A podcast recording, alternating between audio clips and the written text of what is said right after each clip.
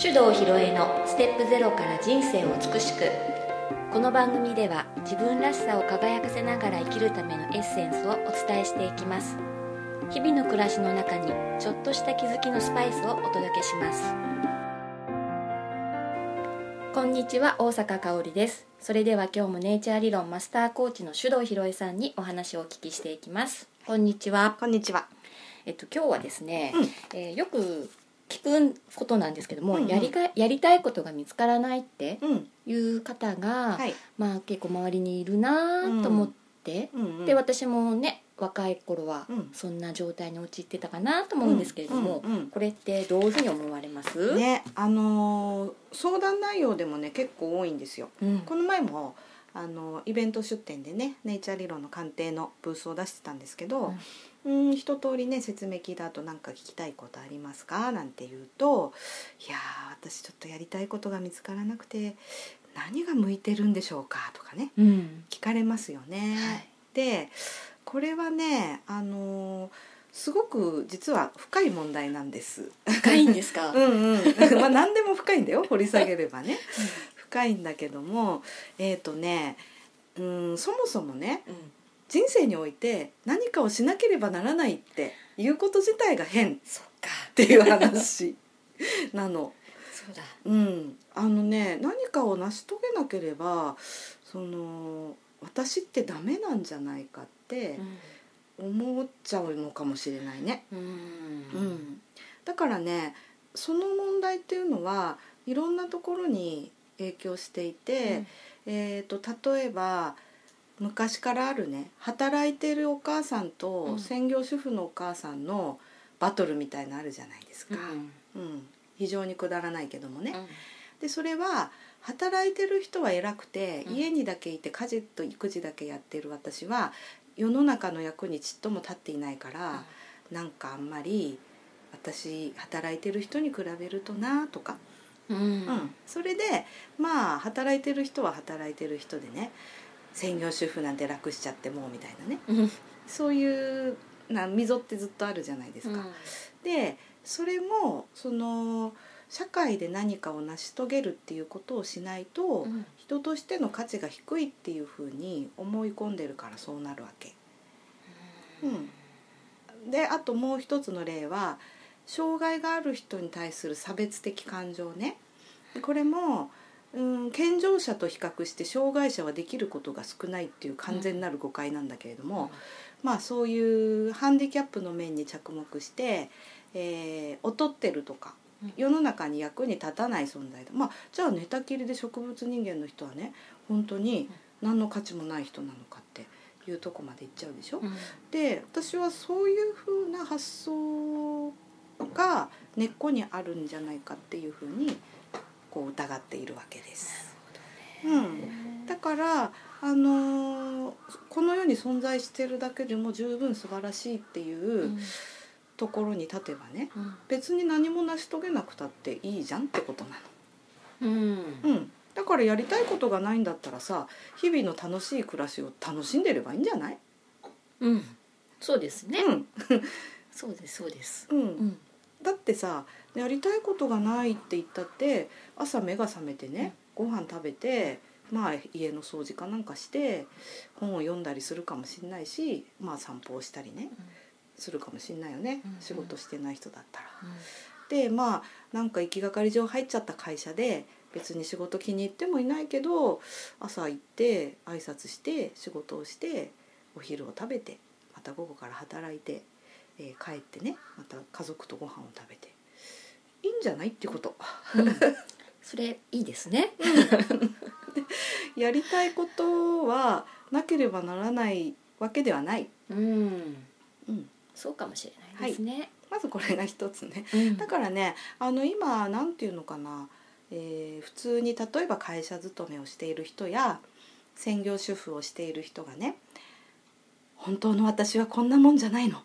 私は何かを成し遂げる人などとか思ってるんだったら、やめていいと思うよって話うんうんうんうん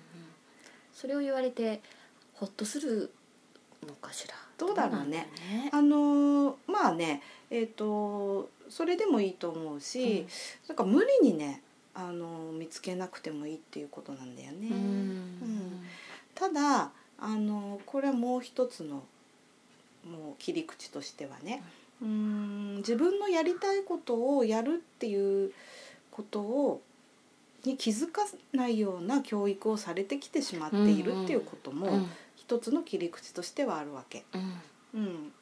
で言われたことを忠実にこなして、えー出された課題をクリアすることで評価を得るっていう教育を私たちは小さい頃から受け続けてますね。はいでそうすると本当に自分のやりたいことを考えて選択するっていう機会がすごく少ないんで、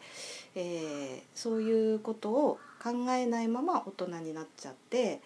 ある時ハッと気づくみたいなね。うん、そういうことももちろんあるわけですよ。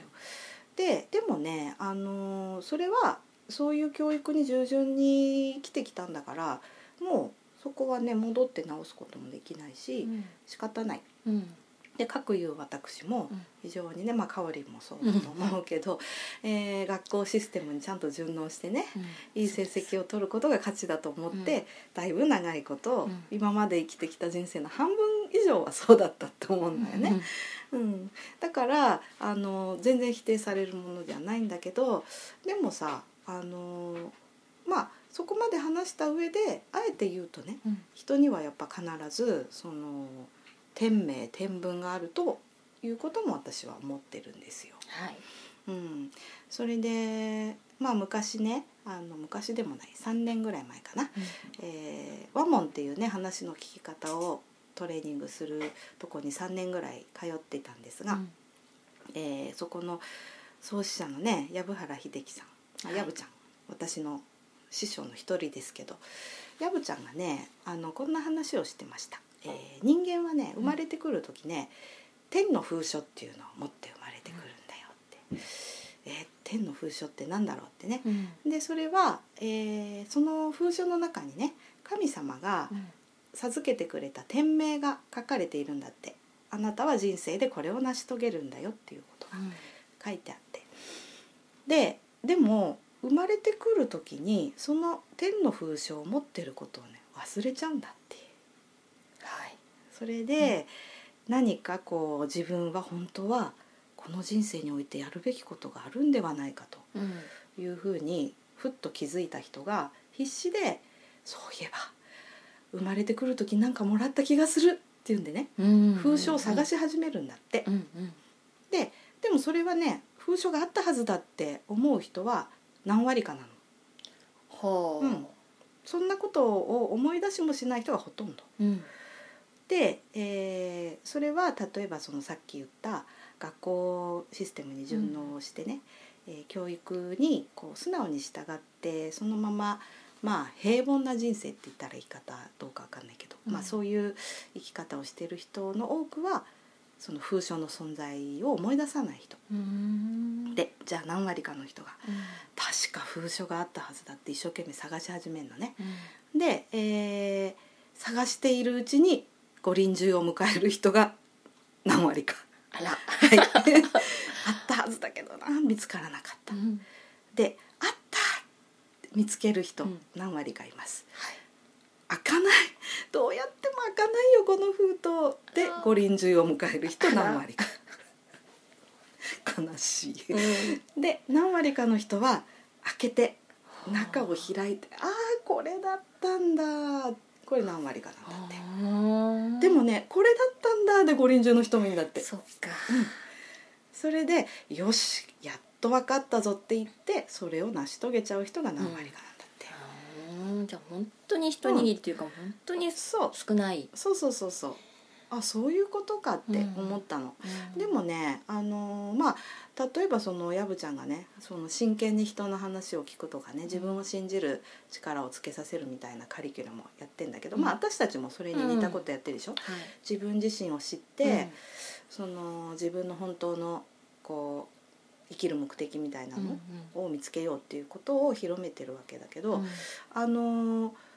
なんていうのか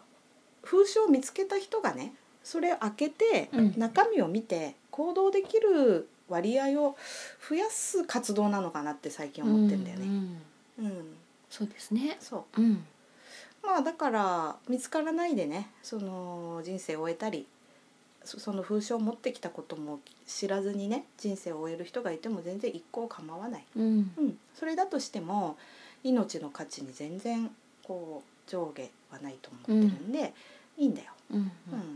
だけど多分私何をしたらいいんでしょうかとかうん何が向いてるんですかって言い始める人は風書があったことを思い出しかけている人じゃないかとそうなのかしら思うんでじゃあ私は大学卒業の頃うんどうしよう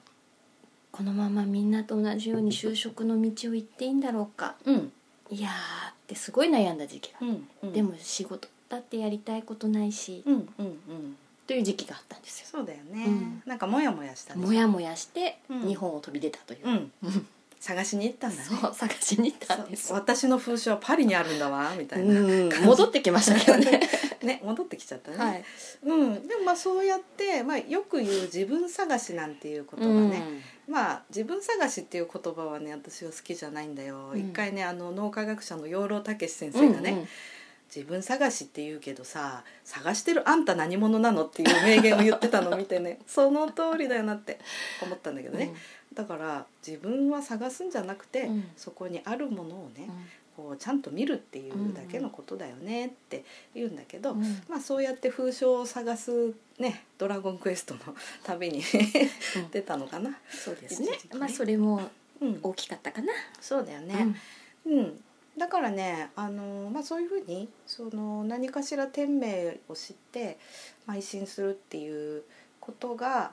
まあ、誰にでも可能だということがうんうん一つだししなくてもいいっていうこと。うん、うん、そうなんですねそうでね私もねまあうーんとあ私これをやるために生まれてきたんだななんていうことに気づいてやり始めた直後はぼーっと生きてる人を見るとねチコちゃんみた いに「ぼーっと生きてんじゃねえよ!」うんうねん私たち最近ハマハってマんっだてまよすね。ねはうん NHK さんごめんなさい 著作権あんのかないどうだろって思ってたう、うんうん、でも今はねあこの人は風潮があること知らない人なんだなって思うだけでうん何とも思わない、うんううんんむしろあのそういう人生があっても良いっていうふうに、えー完全に尊重するスタンスになったんでだからねやりたいこと見つからないんだったらそれでもいいんじゃないって思いますよ。でもなんか不満があるんだったらねうーんいろんな方法でやってみればよくて、うんでその探すうまいやり方についてははい、うん、ネイチャー理論で解き明かすことは多少可能、うん、うんなるほどね、うんうんまあ、例えばさ、えー気が付いたものを手当たり次第にやってみるっていうやり方が向いてる人もいるし、あるいは過去の自分の歴史を紐解いてうんその中から手がかりを発見していくっていうねうんやり方が向いてる人もいるし、まあ、そういう感じであのその人に合った見つけ方のアドバイスはしています。はい、うん、そんな感じですかね。うんあのそれでその封書の話は続きがあってねはい、で、えー、となんとねその天の封書は、えーそのとあるワークショップで自分で書きなさいっていうわけ。へえ、うんでそれはねあのまあ答えがあるわけじゃないでしょその天の封書って、まあ概念だからね。うんだからねあの真剣に自分と向き合ってこれだと思うものを書いてくださいっていうわけうん白い便箋渡されてね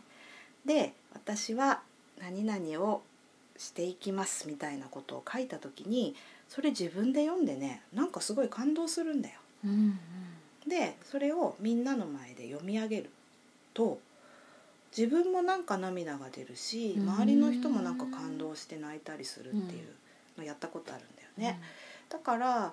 まあ、自分がこれだっていうふうに信じて、えー表現するとうんそれが本物になっていくうん、はそういう感じがしました。あそうやってね自分のこうやりたいことが見つかっていくならうん、うん素敵なことですね。そうそう、うん、だからねまずなんていうのかな変わってもいい途中で変わってもいいと思うんだよね、だからまずはあのこれかなって思ったら言ってやってみるうんうんでやっていくうちに違ったなって思ったらまた方向転換したって構わないしね、それであの、まあ、今ちょうどねうちの息子が高3で就職するのでね、うんうーんと3年生になる時ぐらいかなあのやっぱり車の整備士になるわって言ったのやっぱりっていうのはね、どういうことかっていうとね、あのすっごい小さい頃から車が大好きうんもうとにかく車がう好んき、うんでも子供の興味って変わるでしょ、うん爬虫類に行ったりさ恐竜に行ったり、いろいろしたの。 でぐるっと回ってねやっぱり車に行くって言ったんだ,、だけどねそういう意味なんだけど、であのあそうなんだいいんじゃない?」って言ってただあのその時に、うん、とちょっとだけ話したのは、まあ、これからまたしきちっと話そうと思うんだけども、うんえー、と仕事っていうのはね手段だからっていうこと言ったんだよね。まあ、車の整備をする人っていうのは当然世の中から非常に求められていていないと困る存在だけど、ででしかもね自分が車が好きでその毎日車をいじってられたら楽しいからうん自分にとって一番いいっていうのでそれでまずはいいけどその仕事をすることが目的じゃなくてそれによって、まあ、お客さんがどうなるとかね、うんまあ、ひいては世の中がどうなるのかうんそっちが目的でうんでその手段として、まあ、自分はこの仕事を選ぶっていうものなんだよねっていうことはちらっと話したうんまあ多分まだ分かってないと思うけどうんでもこれからねあの真剣に就職活動を始めるところなんで、うんそれは話そうと思ってることなんいだよやね。そこちょっと大事ですねうん、うんで周りの、まあ、親御さんなんかの話を聞くと、うんとにかく公務員にしなきゃとかうんどこでもいいから入れればいいんですっていう人が案外多いんだよ。多いですねうん安定とかねそうそうそう、んんでそれをやると私みたいになっちゃ うそうです40過ぎてからぐれちゃってねはい いやもちろんねうん志を持って公務員になる人いるよ、うんいいんいでいすとよ思う、うん、でも大概ね給料がいいっていうのと安定してるうん転勤がないみたいな、うんそういう条件でうん選んでる人多いと思うんだよね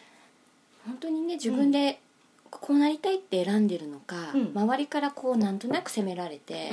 ああそうなのかなって選ぶんでは、うん全然その仕事に対する意識も違うでしょうし、ね、真剣味も違うのかなってすごい思うのそでう、そうそ何をね本当に仕事を通して目指してるかっう、うんていうのは、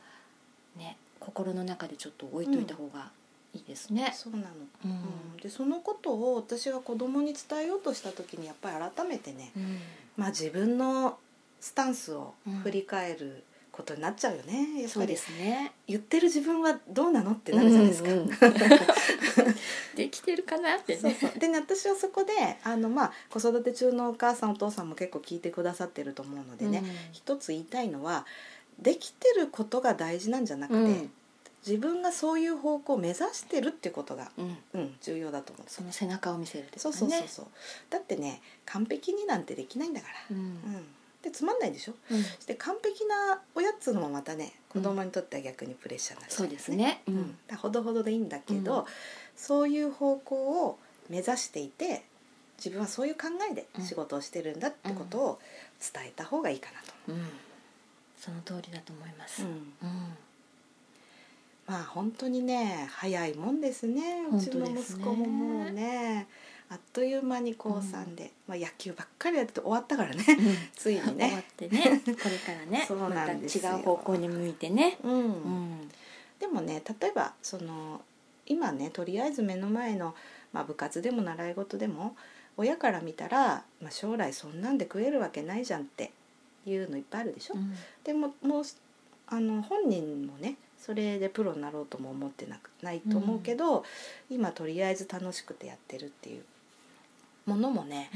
あのその時は真剣にやらせたらいいと思うね。はいうん、で多分その将来、まあ、大人になってからその意味がわかるみたいな、うんそれでいいと思ううんん、だそうよね。ですね、なのでねこうやりたいことが見つからないって言ってうんうん焦ってる方うんうん焦らなくてもいいんですねっていう、いいです、ううんん年取ってから初めてねこの年じゃ遅いとかね、うん言う人いるけどそんなのは関係ないですうね、ん、そうですね、うん死ぬ間際に思いついたっていいんだもん、うんうん、次で そう 次っていうのもあるかもしれないね本当ねうんそんな感じですでもねあの本当にやりたいことが見つからないけどどうしても見つけたいうんで自分で納得した人生にしたいっていう人はぜひはい連絡くださいってことそうですね、うんはあいの見つけ方その人に合った見つけ方をすればね、うんあの割と早く見つかってモヤモヤから解放される可能性はある、はいうん、ってことですねはいはい、それでは、うん今日はこの辺ではい、はいありがとうございましたありがとうございましたはいこの番組では皆様からのご意見ご質問を募集しております